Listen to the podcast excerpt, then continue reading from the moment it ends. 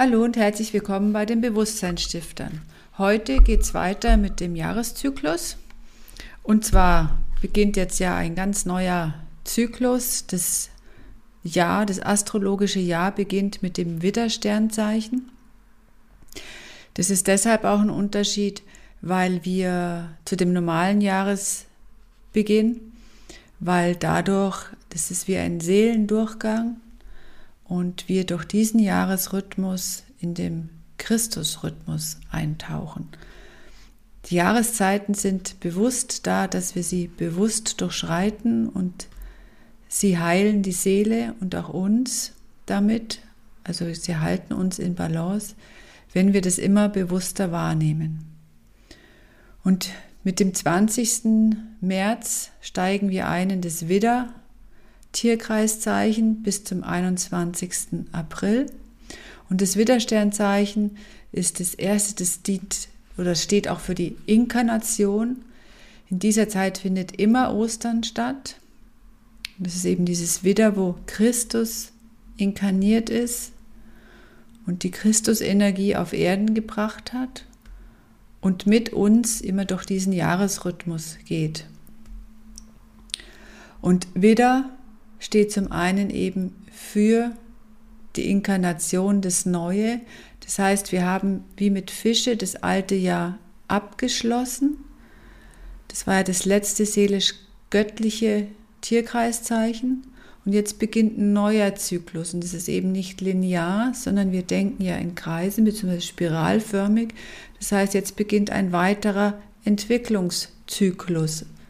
Hoffentlich auf einer höheren Stufe, wenn wir im letzten Jahr an unserem Bewusstsein und an der Wahrnehmung, die einfach geschult und geübt haben. Dann gibt es jetzt neue Möglichkeiten, mit dieser Energie was Neues zu gestalten, denn Widder enthält auch die Marskräfte in sich. Also der Planet, dem zugeordnet ist der Mars, ist sehr viel Willensenergie, sehr viel Kraft und sehr viel Neues. Also Widder will was erschaffen, will was ins Leben bringen. Und das sieht man ja jetzt ganz deutlich in der Natur draußen. Also so mit dem Frühlingsbeginn, was da für eine Energie in den Bäumen, also in der Erde überhaupt erstmal drin sein muss, die jetzt das, die, das Wasser in die Bäume, ja, wie pumpt, dass da das Wasser hochsteigen können, dass jetzt die ersten Knospen schon aufgehen und die Vögel fangen an, zwitschern schon seit zwei, drei Wochen, fangen jetzt an, ihre Nester zu bauen. Und auch wir sollten für das neue Jahr unsere Nester bauen, jetzt in Aktion treten, für uns Dinge angehen, die wir vielleicht schon lange vor uns herschieben, jetzt ins Leben zu rufen, damit wir immer weniger gelebt werden, sondern wir immer mehr unserem Leben die Richtung geben, die wir möchten. Und wer eben sagt, ich habe eigentlich gar keine Richtung, da wäre eben diese Visionsarbeit sehr, sehr wichtig, weil sonst werdet ihr gelebt und es macht auf Dauer krank. Und wie ihr wisst, unterstützen wir dabei in den Prozessen auch gerne.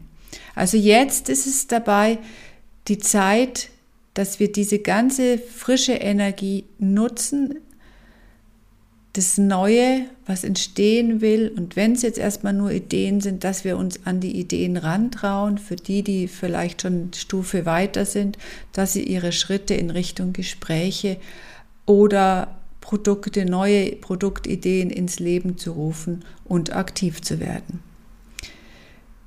Diese Energie ist jetzt für euch da.